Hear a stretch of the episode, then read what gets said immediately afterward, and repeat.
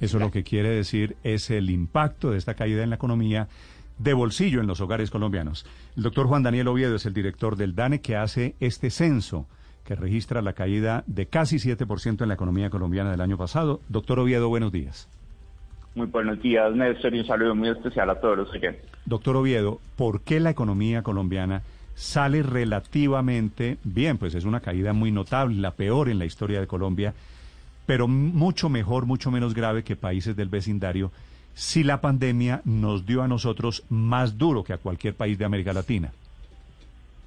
Bueno, es una muy buena pregunta y en particular cuando nosotros hacemos el balance de todo el año 2020, como se escuchaba en los preliminares de la entrevista, fueron tres actividades económicas las que fundamentalmente estuvieron detrás de la contracción del menos 6.8%, que son las actividades de comercio, transporte, alojamiento y servicios de comida, las actividades de construcción y las actividades de explotación de minas y canteras. En particular, las dos primeras estuvieron muy asociadas a las limitaciones a la movilidad y a las restricciones a la actividad económica que estuvieron vigentes en la economía.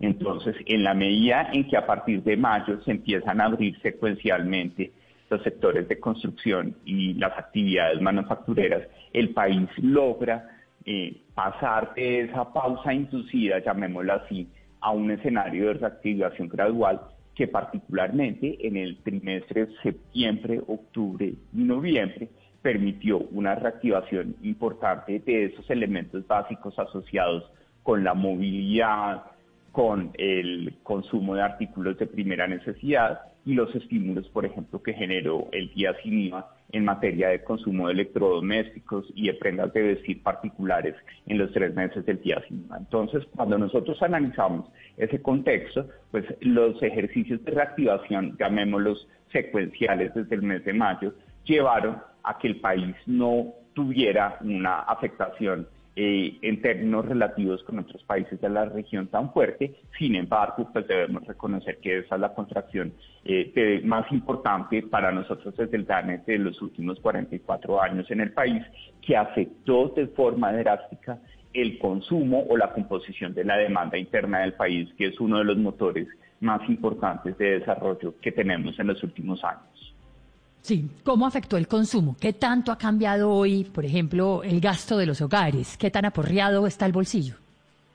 Bueno, el gasto de los hogares, como lo presentamos el día de ayer, presentó una contracción eh, cercana al menos 5.2% en términos reales. Es decir, la caída de la economía se transmitió casi que en su totalidad al gasto de los hogares y eso como es un ciclo, esa disminución del gasto de los hogares estuvo detrás también de esa caída de la economía. Cuando vemos la descomposición de esa caída del 5.2% del gasto de los hogares, pues vemos que la pandemia y las medidas de confinamiento llevaron a que los hogares, también como lo mencionaban ustedes anteriormente, priorizara las cosas básicas, que son los alimentos, los artículos de aseo personal y aseo para el hogar, por las medidas sanitarias que se implementaron por eso ese rubro en particular en el año 2020 tuvo un crecimiento real del 6%. Pero priorizar esos artículos de primera necesidad llevó a que los hogares decidieran las compras de vivienda, las compras de vehículos y las inversiones en activos, que rápidamente llevó a que la, el consumo en bienes durables tuviera una contracción del menos 4.3% y también el confinamiento llevó a que saliéramos menos a restaurantes, bares, a servicios de entretenimiento y por eso la disminución del gasto de los hogares en servicios cae en un menos 9.9% en 2020. Doctor Oviedo, eso a lo que los sectores que, que salieron peor librados, pero pues en medio de esta crisis histórica, como dicen desde el DANE, ¿a alguien le fue bien? ¿Hubo sectores con crecimientos positivos en el PIB? Bueno, ese es un elemento bien importante porque nuestro referente más cercano de una difícil situación económica fue la de finales de los 90, que tuvo eh, una afectación muy importante, por ejemplo, del sector financiero. Sin embargo, aquí en el año 2020 estamos viendo que las actividades financieras y de seguros están presentando un crecimiento del 2.1%.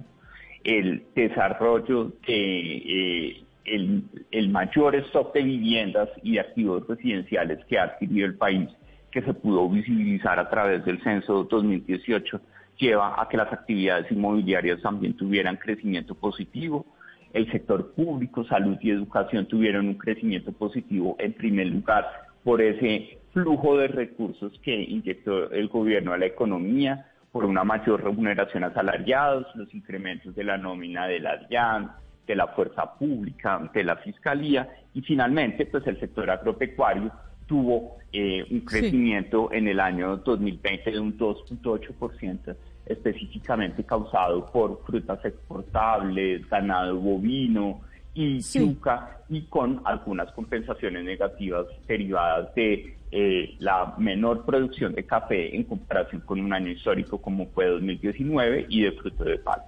Doctor Oviedo, los países vecinos les fue, a muchos de ellos les fue mucho peor que a Colombia. Pues por supuesto a Venezuela tuvo un menos 30%, Perú casi menos 13, Panamá menos 11, Argentina menos 10,5 y México y Ecuador menos 9.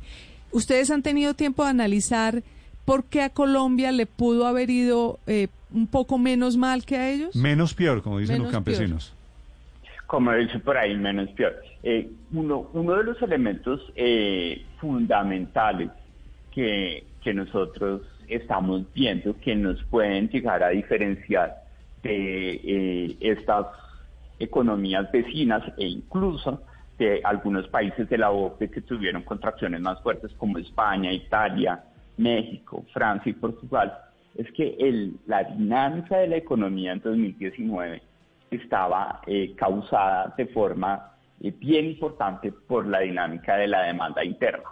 Es decir, nuestra exposición al sector internacional o al comercio internacional no era tan fuerte en el ritmo de crecimiento que nosotros llevábamos en 2019. En cambio, otros países de la región, por ejemplo Perú, pues presentaba una exposición al comercio exterior muchísimo más fuerte y por consiguiente el deterioro de la demanda internacional se vio eh, eh, traducido en casi toda su actividad económica. En el caso particular de Colombia, nuestra exposición más importante todavía sigue siendo la de combustibles y carbón, por ejemplo, mm. y eso pasa factura dentro de la crisis que nosotros estamos viendo en 2020 con una contracción del menos 15.7%, pero si nuestro motor de crecimiento era la demanda interna, pues bajar los datos y volverlos a subir pues lleva a que haya una modulación en términos relativos de esa afectación y por eso saltamos eh, mejor librados, entre comillas, que otros países de la región. Menos, menos peor, que, que es lo mismo pero diferente. Gracias, doctor Oviedo. Bueno, muchísimas gracias. Que muy, bien. muy amable. Daniel Oviedo, director del DANE, que hace esta evaluación, la economía colombiana que cayó 6.8, quiere decir pérdida de inversión, pérdida de empleo y pérdida de productividad.